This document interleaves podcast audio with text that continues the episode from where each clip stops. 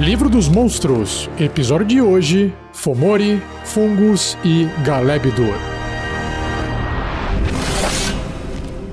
Regras do DD 5E. Uma produção RPG Next. Começando então o cast de hoje com o Fomori, ou em inglês Fomorian. A ilustração que tem dele no livro parece um bugbear que pegou fogo, ficou com a pele meio queimada e alguma coisa deu errado, ou caiu ácido nele, porque ele tem bolhas nas costas, ele é meio arqueado para frente, é bem forte, magro e forte, e a cabeça também possui umas bolhas em cima, um olho bem arregalado e feio, lembrando aquele olho do final do trailer do Michael Jackson, aquele olho amarelo com uma fenda negra na vertical. Tem uma mistura de ogro com bugbear, uma criatura humanoide bem feia. Lembra um Gollum super musculoso segurando um porrete na mão.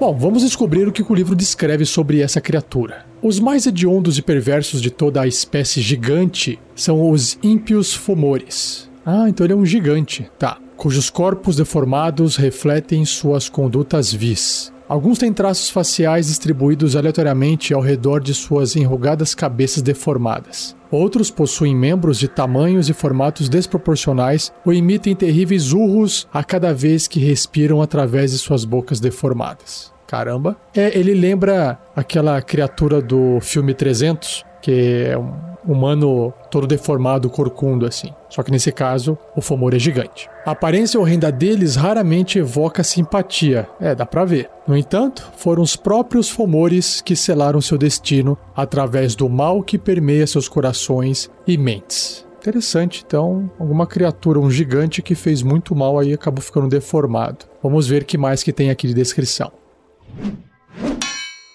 Maldição das Fadas. Os elfos lembram-se de quando os Fomores estavam entre as raças mais belas, possuindo mentes brilhantes e habilidades mágicas incomparáveis. Sua perfeição física não se estendeu aos seus corações, no entanto, enquanto o desejo por mágica e poder os consumia. Os Fomores dedicaram a conquistar Faéria, ou em inglês Feywild, mundo das fadas, né? E escravizar seus habitantes, reivindicando a magia dessas criaturas para si próprios. Quando as fadas se uniram para defender seu reino, os Fomores lutaram contra elas e foram alvo de uma terrível maldição. Um por um, os gigantes caíram enquanto seus corpos eram distorcidos para refletir seus corações malignos. Privados de sua graça e poderes mágicos, os horrores infelizes fugiram da luz, mergulhando nas profundezas do mundo para nutrir seu ódio. Com seus destinos amaldiçoados, eles tramam todo o tempo contra as fadas que os injustiçaram. Ah, lembra um pouquinho a história dos elfos pretos, né? Os Draws, que também foram expulsos e foram viver no subterrâneo. Bem legal. Gigantes do subterrâneo. Aí tá aí, falei em Draw, tem subterrâneo na jogada. Os Fomores vivem em cavernas assustadoramente belas no subterrâneo, raramente se aventurando na superfície. Seus covis têm fontes abundantes de água, peixes e florestas de cogumelos, assim como os trabalhadores escravizados que mantêm os fomores alimentados. Hum. Maldade e depravação são os pilares da sociedade Fomori, na qual o gigante mais forte e cruel comanda. É, lembra um pouco os gigantes da colina, que eu vou falar mais pra frente em episódios futuros. Os Fomores marcam seus territórios com os corpos de seus inimigos, pintando os muros de suas cavernas com sangue e costurando membros e partes de corpos juntos para escarnear as criaturas que eles mataram. Carne arruinada, mentes malignas. As deformidades acometidas aos fumores os impede de arremessar rochas como os outros gigantes, ou de vestir qualquer coisa além de pedaços de pano. No entanto, a posição grotesca de seus olhos, narizes e orelhas dão aos fomores habilidades perceptivas apuradas, tornando-os difíceis de surpreender ou emboscar. A ganância e maldade dos fomores reside no coração de sua degeneração e queda, e continua a afligi-los. Os Fomores fazem alianças com outras criaturas quando é conveniente, mas eles são desleais por natureza e traem seus aliados por capricho. Maldição do Olho Mau. Os Fomores podem passar sua maldição para outros usando o poder chamado Olho Mal, o último vestígio da habilidade de conjuração excepcional dos gigantes que eles foram. Uma criatura amaldiçoada pelo Olho Mal de um Fomori é magicamente retorcida e deformada. Uau! Adquirindo um vislumbre da dor e malícia que consumiu essa raça maligna. Caraca, que legal. Então vamos ver como é que esse texto todo descritivo reflete mecanicamente no bloco de estatísticas.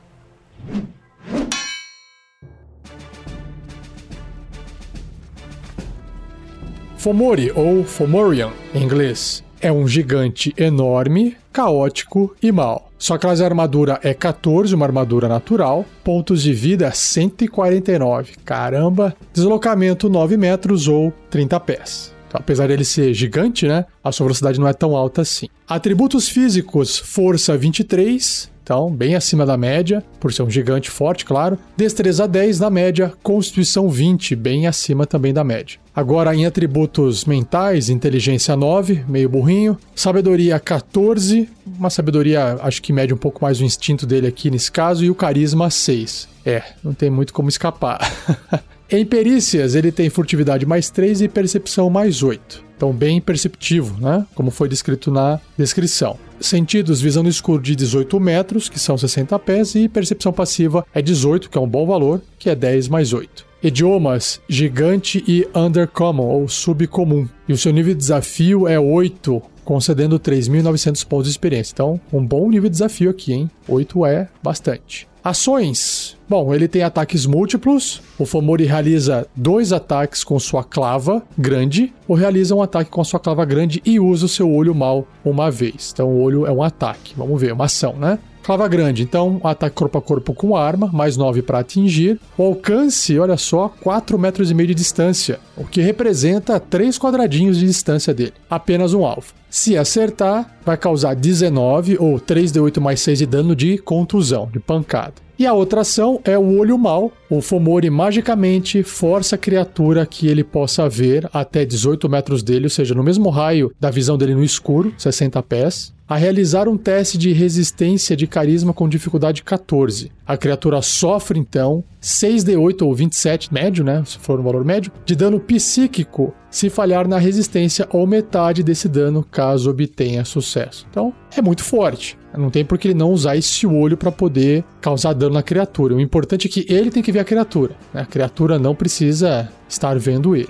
E por fim, tem aqui a maldição do olho mal, que recarrega após um descanso curto ou um descanso longo, seja após uma hora ou um dia de descanso dormindo. Com uma olhada, o Fomori usa o seu olho mal. Ok, mas com um fracasso na resistência, a criatura também é amaldiçoada com deformidades mágicas. Enquanto estiver deformada, a criatura tem seu deslocamento reduzido à metade e tem desvantagem em testes de habilidade, testes de resistência e jogadas de ataque baseadas em força ou destreza. A criatura transformada pode repetir o teste de resistência sempre que terminar um descanso longo, terminando o efeito com sucesso. Então ela pode falhar nesse teste e permanecer por um tempo deformada, torta, feia, fraca, esse tipo de coisa. Isso aí já dá uma dica para plot de aventura, hein? Então bacana, esse é o Fomori. Vamos ver agora a ideia que eu tenho de aventura para usar com ele.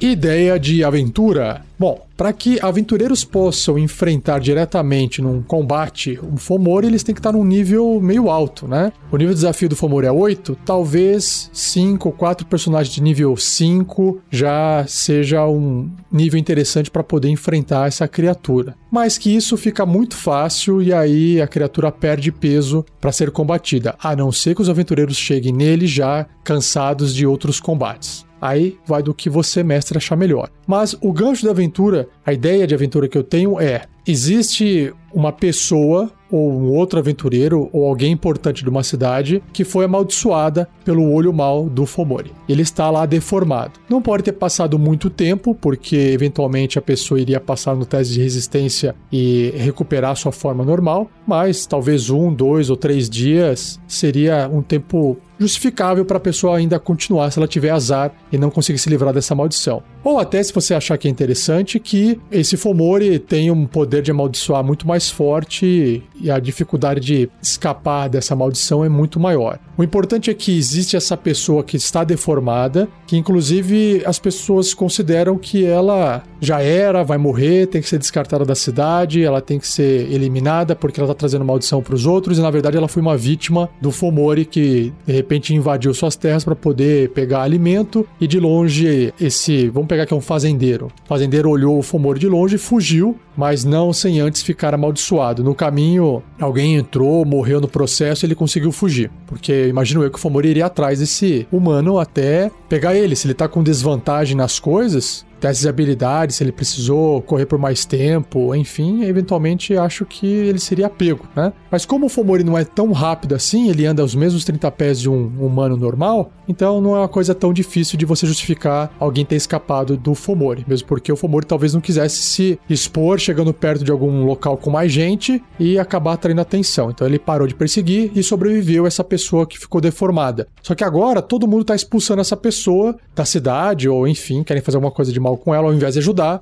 e ele acaba recebendo. Vamos supor que os aventureiros então estão viajando e passam por essa criatura deformada. Eu acho legal é isso. A primeira impressão que talvez você possa forçar ali para os aventureiros é que aquela criatura está é, com medo, né? Aquele ser humano, vamos pensar assim, mas que pareça também um monstro, né? Que os aventureiros fiquem todos ali apostos, preparados para poder combater, lutar. E aí eles escutam a história dele e tem essa criatura para poder ir atrás. E aí, por exemplo, vira aquela coisa, tá? Mas eu vou te ajudar. Se os aventureiros forem meio, sabe, meio neutros e falar assim, não, peraí, mas o que, que eu vou ganhar em troca, sabe? Esse tipo de coisa. E aí fala, pô, me ajuda aí e tal, posso, enfim, pode dar comida. Claro que aí, se os aventureiros não toparem partir para essa ajuda, não tem aventura, né? Mas geralmente as pessoas gostam de ajudar, elas, mesmo querendo alguma coisa em troca, elas vão, no final das contas, ah, tá bom, a gente ajuda você então, mesmo uma boa vontade acaba ajudando. Senão, como eu disse, não tem aventura. Ou se você achar que esse gancho não tá bom o suficiente, essa pessoa que está deformada pode ser, por exemplo, um parente de um dos aventureiros. Tem que ver o histórico, o background de cada um dos personagens e tentar vincular para poder ajudar a fazer com que ele se preocupe com esse NPC para poder ir lá enfrentar o Fomori. E é claro que para ir atrás do Fomori não é simplesmente ir atrás e encontrar ele acabou. Ele mora no subterrâneo e talvez existam mais desafios pelo caminho até chegar nesse Fomori, ok? Essa é a minha ideia de aventura. Posso complementar ela com as outras criaturas do cast de hoje, que eu vou falar na sequência. Mas lembre-se, se você também tem alguma ideia para uma aventura inteira, para um gancho, qualquer coisa que seja para poder ajudar alguém a criar a sua aventura usando esse monstro, você pode acessar o fórum do RPG Next, que se encontra no topo do site rpgnext.com.br. Tem um link lá para você chamado fórum, ou no post desse episódio. Você pode clicar lá, acessar, fazer uma conta gratuita e deixar comentado lá a sua ideia de aventura baseada em criaturas, em monstros, tá bom? É isso, vamos pro próximo monstro do cast de hoje: os fungos. Seja você também um guerreiro ou uma guerreira do bem. Para saber mais, acesse padrim.com.br barra rpgnext ou picpay.me barra rpgnext.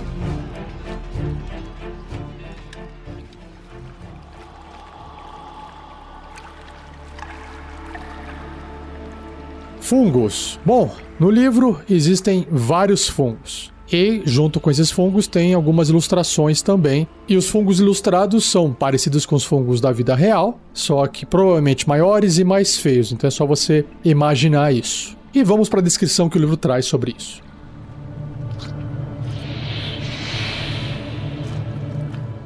Fungos, ou fungi em inglês, no céu de pedra chanfrada e noite perpétua, o subterrâneo é o lar de todos os tipos de fungos. Olha só, pode estar morando junto com o Fumori.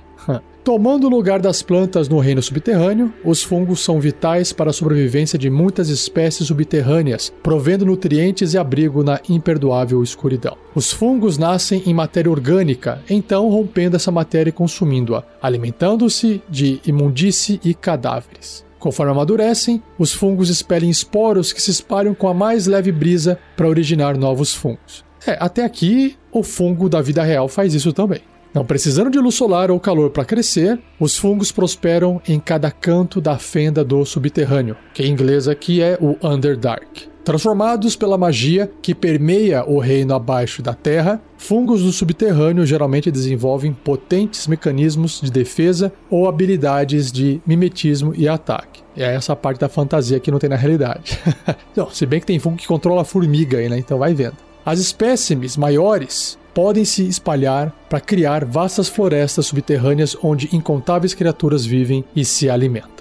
E o livro apresenta três fungos diferentes, que eu vou apresentar todos de uma vez, que é o Gas Spore, o esporo de gás, o Shrieker, Shriek é dar um grito, né, um guincho, que é o guinchador, e o Violet Fungus, que é o fungo violeta. O primeiro, então, o Gas Spore, esporo de gás, tem a seguinte descrição: Os primeiros esporos de gás dizem ter sido originados de observadores mortos, cujos corpos volumosos alimentaram um fungo parasítico com magia aberrante. Tendo a muito se adaptado em uma criatura planta única, um esporo de gás cresce rápida e propositadamente para fora de qualquer cadáver criando uma coisa de aparência malévola, similar à do habitante mais temido do subterrâneo, do Underdark. Forma de olho tirano. Mais um bicho com olho aqui, hein? O esporo de gás é um fungo esférico cheio de ar que lembra um observador, né, o beholder, à distância. Oh, que legal! Apesar de sua natureza se tornar muito mais óbvia ao se aproximar dele. O monstro possui um olho, entre aspas, central cego, e rizomas crescem ao longo de sua superfície, lembrando superficialmente os olhos secundários de um beholder, de um observador. Por isso que ele tem a forma de um olho tirano. Aqui o olho tirano é um tipo de observador, um tipo de beholder. Explosão da morte. Eita! Um esporo de gás é uma casca vazia cheia de gás mais leve que o ar, permitindo que ele flutue como o beholder faz. Perfurando-se a casca com o mais fraco dos ataques, faz a criatura estourar, liberando uma nuvem de esporos mortais. Uma criatura que inale os esporos torna-se hospedeiro deles. Nossa! E geralmente morre em um dia. Seu corpo então se torna o local de desova, de onde novos esporos de gás se erguerão. Caramba! Vamos ver o que mais que tem aqui. Memórias do Beholder ou do Observador. Um esporo de gás que brote do cadáver de um Beholder às vezes carrega as memórias do seu parente falecido. Quando um esporo de gás explode, seus esporos mortais lançam essas lembranças pelo ar. Qualquer criatura que inale os esporos e sobreviva herda uma ou mais dos fragmentos de memórias do observador e pode ganhar informações úteis sobre o covil do antigo observador e outros locais e criaturas próximas relevantes. Ah, que legal, ou seja, não é só uma tentativa de matar o personagem, mas também de dar informação sobre a aventura. Fica aí a dica.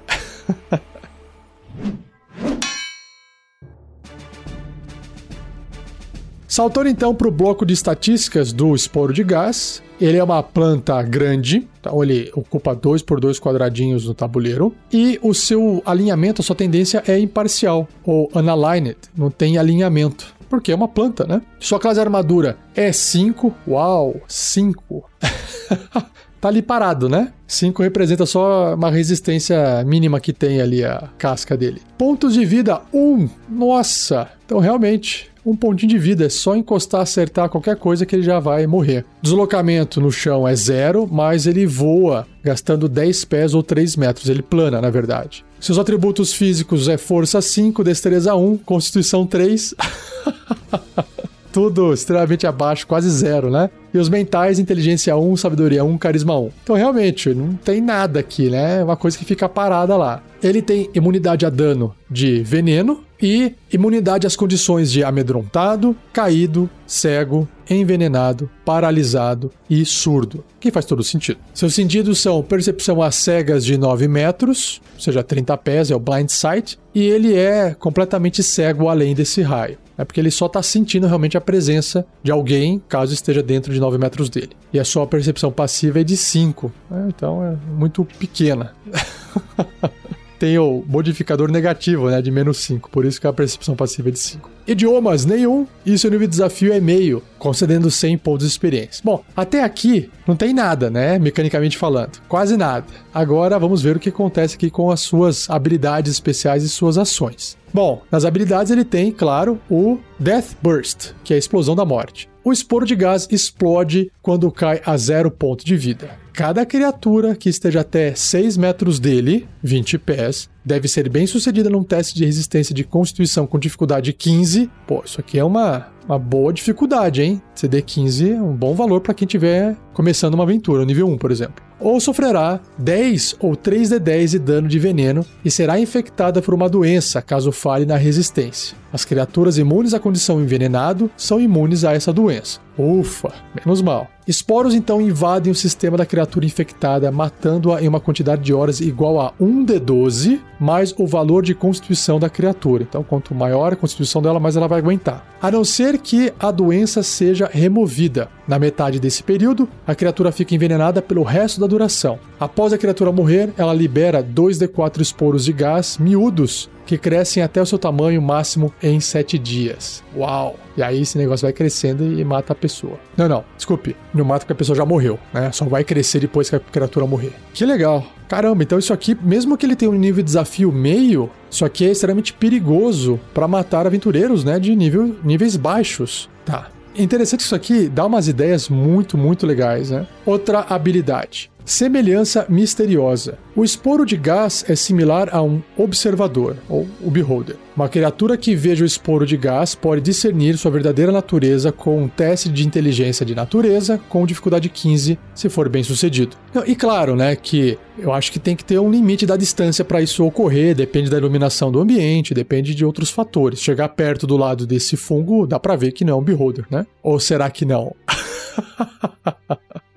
E por fim, ações. Ele tem o toque. É um ataque corpo a corpo com arma, mais zero para atingir. O alcance é um metro e meio uma criatura. Se acertar, causa um de dano de veneno e a criatura deve ser bem sucedida num teste de resistência de constituição com dificuldade 10 ou será infectada pela doença descrita no traço explosão da morte. Ou seja, de qualquer forma, esse fungo ele sente a presença, ele se move para perto, né, em direção a essa criatura e ele vai fazer esse ataque, vai tentar tocar, porque é isso que ele vai fazer. Então ele não fica ali parado inutilmente, parecendo uma bomba embaixo d'água. ele vai fazer alguma coisa. Então, apesar de ser devagarinho, ele consegue fazer um ataque. Legal, puxa, adorei. Muito, muito legal. Uma bola de gás venenosa mortal.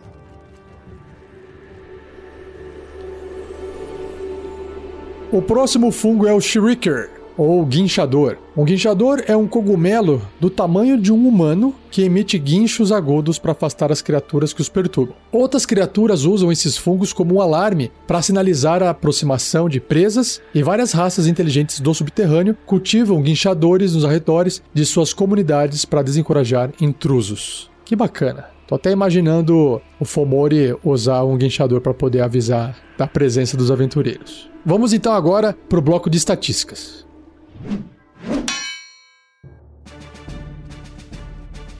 Guinchador é uma planta média com alinhamento tendência imparcial, classe armadura 5, coitado, pontos de vida 13 e deslocamento 0, né? Porque é um cogumelo, então fica parado, não sai do lugar. E aqueles atributos, né, que só estão aqui para poder falar que existe, ó. Força 1, destreza 1, nossa. Constituição 10, ó, aí eu vi vantagem, hein? Inteligência 1, sabedoria 3, carisma 1.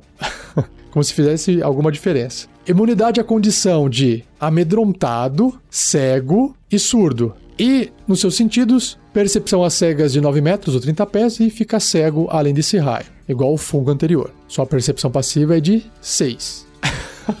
Percebe quase nada. Idiomas, nenhum. E o nível de desafio é zero. Olha só. Por que, que o nível de desafio é zero, concedendo 10 de XP? Porque provavelmente esse fungo não tem nada, nenhum ataque, nenhuma habilidade, nenhuma ação que permita causar dano. Então, se não causa dano, não pode matar ninguém. Se não pode matar ninguém, o seu nível de desafio é zero. É por isso. Mas, no entanto, ele é usado para outras coisas, né? Então, tá aqui, ó. Vamos lá, habilidades dele. Aparência falsa. Enquanto o guinchador permanecer imóvel, ele é indistinguível de um fungo comum. Ok, parece um cogumelão, do tamanho médio. E aí ele tem as ações, que é apenas uma, que é o seu guincho, né? O seu grito. Quando luz plena ou uma criatura está até 9 metros de um guinchador, ou seja, quando ele começa a perceber a presença daquela criatura, ele emite um guincho audível a até 90 metros dele, e são 300 pés. É, como se fosse uma sirene, imaginou. O guinchador continua a guinchar até a perturbação se afastar do seu alcance e por mais um de quatro turnos do guinchador depois disso. Então, basicamente, é uma planta que alarma realmente, faz barulho e é isso. Para você usar em conjunto com outras coisas. Que legal, muito bom. E vamos fechar os fungos com o próximo, o fungo violeta. O livro descreve o seguinte sobre o fungo violeta. Esse cogumelo, de cor púrpura, usa antenas similares a raízes que crescem de sua base para rastejar pelo solo cavernoso. Os quatro talos que emergem da massa central de um fungo violeta são usados para chicotear suas presas, apodrecendo a carne com um mero toque. Uau! Qualquer criatura morta por um fungo violeta se decompõe rapidamente um novo fungo violeta brota da massa cadavérica, chegando ao tamanho máximo em 2 de 6 dias, ou seja, rola dois dados de 6 faces, dias. Pode ser de 2 a 12 dias.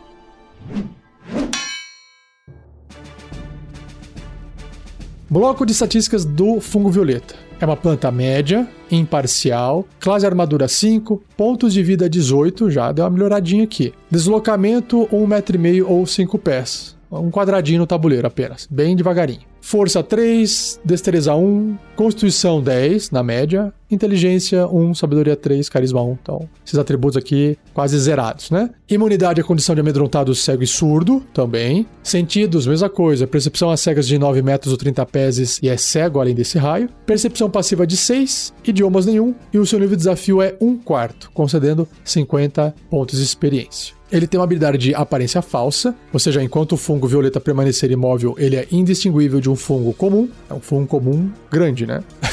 e ações ele tem duas, ó. Ataques múltiplos, o fungo realiza um de quatro ataques de toque. Decompositor é o nome do ataque dele. E o ataque decompositor, que é outra ação, diz o seguinte: ataque corpo a corpo com arma mais 2 para atingir. Alcance 3 metros ou dois quadradinhos no tabuleiro, apenas uma criatura. Se acertar, 4 ou 1 de 8 de dano necrótico. Então, basicamente é isso. Ele pode realizar de 1 a 4 ataques com seus tentáculos. E aí, quando bate na criatura, tem esse toque decompositor. Então, esse é o único fungo mais que vai se mover um pouquinho mais e vai fazer um ataque um pouquinho mais forte. Mas é claro que dá para ver que o esporo de gás mencionado é o mais forte de todos, né? Nível de desafio meio.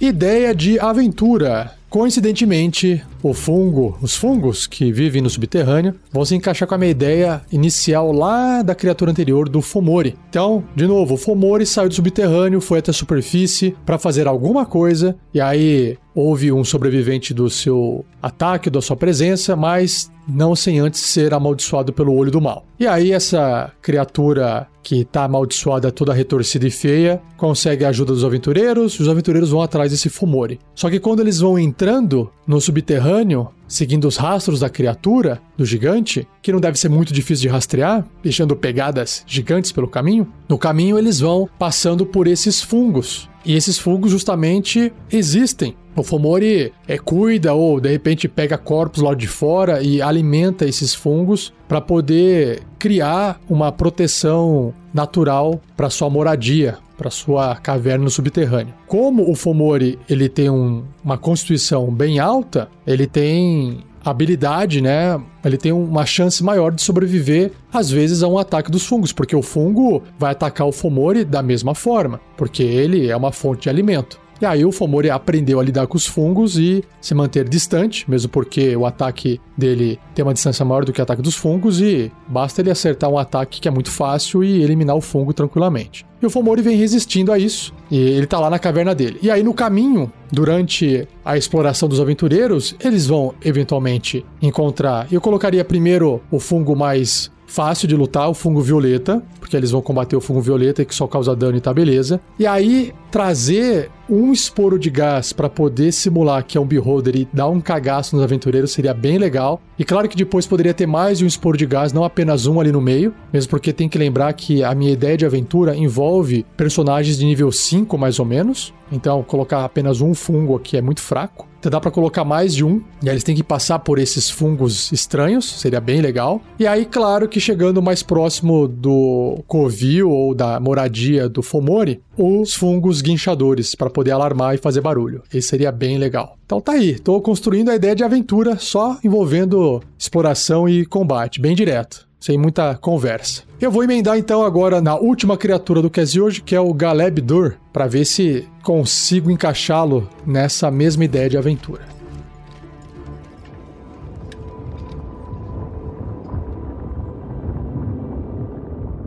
Última criatura do Kezi hoje é o Galeb Dur, ou em inglês Caleb Dur. A ilustração que tem dessa criatura no livro dos monstros lembra um anão, ou seja, um humanoide baixinho, entroncado, perninha curta, os bracinhos curtos, só que ele não tem pescoço. E ele é todo feito de pedra. Lembra a coisa do Quarteto Fantástico, só que ele tem cor de pedra de terra, não é alaranjado. E parece ser menorzinho, não tão forte assim.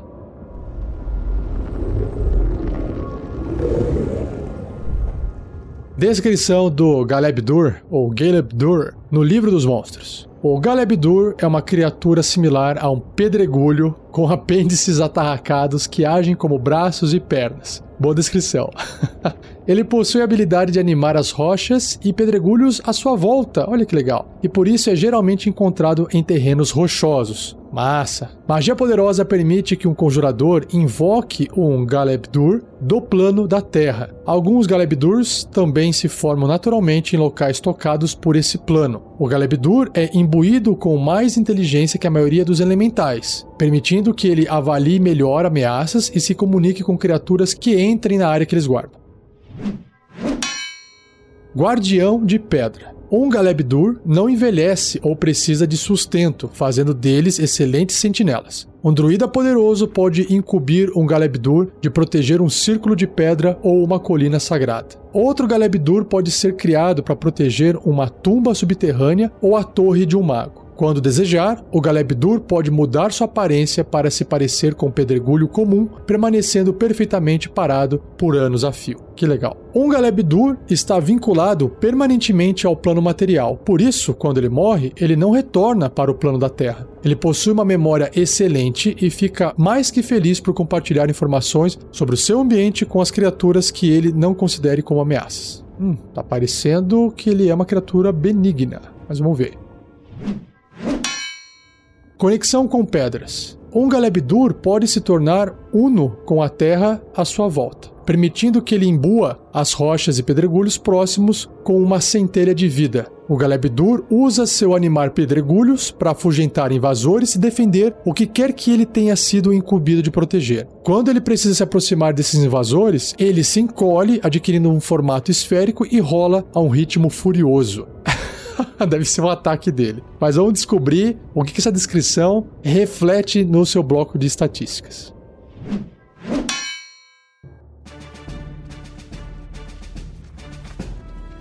O Galebdur é um elemental médio, do tamanho de um anão, e o seu alinhamento ou sua tendência é neutra. Então não é bom, não é mal, vai agir da forma que for mais conveniente para ele. Sua classe de armadura é 16, uma armadura natural. Pontos de vida 85. Ah, então ele é fortinho. Deslocamento 4 metros e meio ou 3 quadradinhos, 15 pés. Agora, 9 metros, que é o dobro, 30 pés, se ele estiver rolando, ou 18 metros se estiver rolando ladeira abaixo.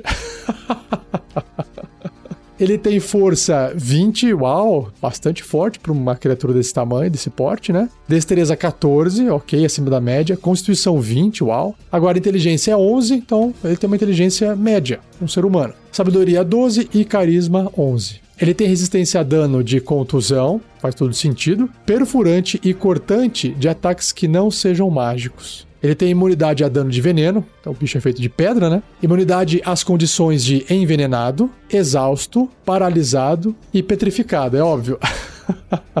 Seus sentidos são visão no escuro de 18 metros, 60 pés, e o sentido sísmico, também de 18 metros, o tremor sense, 60 pés. Sua percepção passiva é de 11, idiomas ele se comunica usando Terran ou Terran, e o seu nível de desafio é 6, hum, altinho, hein? Concedendo 2.300 pontos de experiência. Legal. Bom, características que ele tem aqui, habilidades. Aparência falsa. Quando o Galebdur permanecer imóvel, ele é indistinguível de um pedregulho comum. Engraçado, né? Igual os fungos, se não se moverem, parece um fungo comum. Coincidentemente, essas criaturas têm essas características semelhantes. E a outra habilidade aqui é investida rolante. Se o Galebdur rolar pelo menos uns 6 metros em linha reta até um alvo e então atingi-lo com um ataque de pancada no mesmo turno, ou seja, está simulando que ele está rolando, né, atacando na rolada, o alvo sofre 7 ou 2d6 de dano de contusão extra. Se o alvo for uma criatura, ele deve ser bem sucedido num teste de resistência de força com dificuldade 16 ou será derrubada no chão. É basicamente uma bolinha de boliche. e quais são as suas ações? Ele tem a pancada, o slam, que é um ataque corpo a corpo com arma, mais 8 para atingir, o alcance é apenas 1,5m, ou seja, adjacente, um alvo, se acertar 12 ou 2d6 mais 5 de dano de contusão. E ele tem animar pedregulhos, uma vez ao dia, que estava lá na descrição dele. O Galeb Dur magicamente anima até dois pedregulhos que ele possa ver, que estejam até 18 metros de distância dele. Um pedregulho tem as estatísticas iguais à do Galeb Dur, exceto por ter inteligência 1 e carisma 1. Ele não pode ser amedrontado ou enfeitiçado e não possuir essa opção de ação. Um pedregulho permanece animado enquanto o Galebdur mantiver a concentração até um minuto, ou seja, 10 turnos. Como se estivesse se concentrando em uma magia. Que legal. Basicamente, ele pode animar esses dois pedregulhos e ele tá tendo mais duas pessoas igual a ele para poder lutar. Que bacana.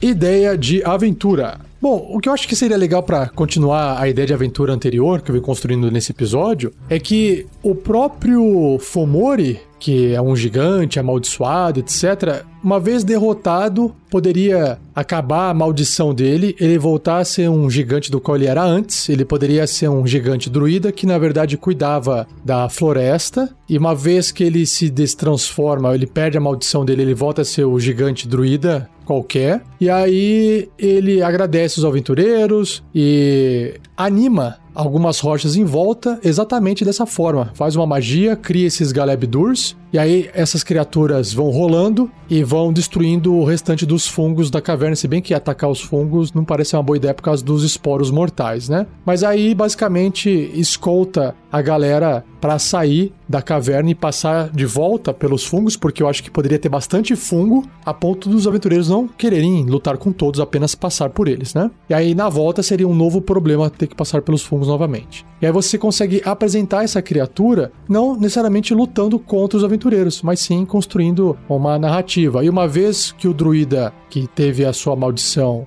eliminada conversa com eles lá de fora, ele pode trazer uma nova missão, apresentar um novo problema, porque quem será que amaldiçoou ele e transformou ele num Fomori? Claro, estou alterando aqui a essência do Fomori, né? Mas dá para trabalhar com isso também. Quem é que tá fazendo os outros gigantes cometerem atrocidades, fazerem o mal e acabarem ficando amaldiçoados e se transformando nesses, nessas criaturas do Fomori? Eu sei, eu sei que as coisas não acontecem assim da noite pro dia, mas no mundo de fantasia tudo é possível. E aí eu acho que você tem aí a criatura, até pode às vezes falar assim: olha, carrega ele, vai com esse Galeb duro aí que eu criei, leve ele porque eles vão te proteger nessa nova empreitada, nessa nova missão. E aí o pessoal pode controlar o Galeb Dur como um NPC para ajudá-los na aventura. O que seria legal. Seria legal poder usar, porque é uma criatura neutra, né? Então, uma vez sendo criada para proteger com esse propósito, ela vai acabar cumprindo esse papel. Essa é a minha ideia. Então, se tiver a sua ideia de aventura também, não deixe de registrar no fórum do RPG Next.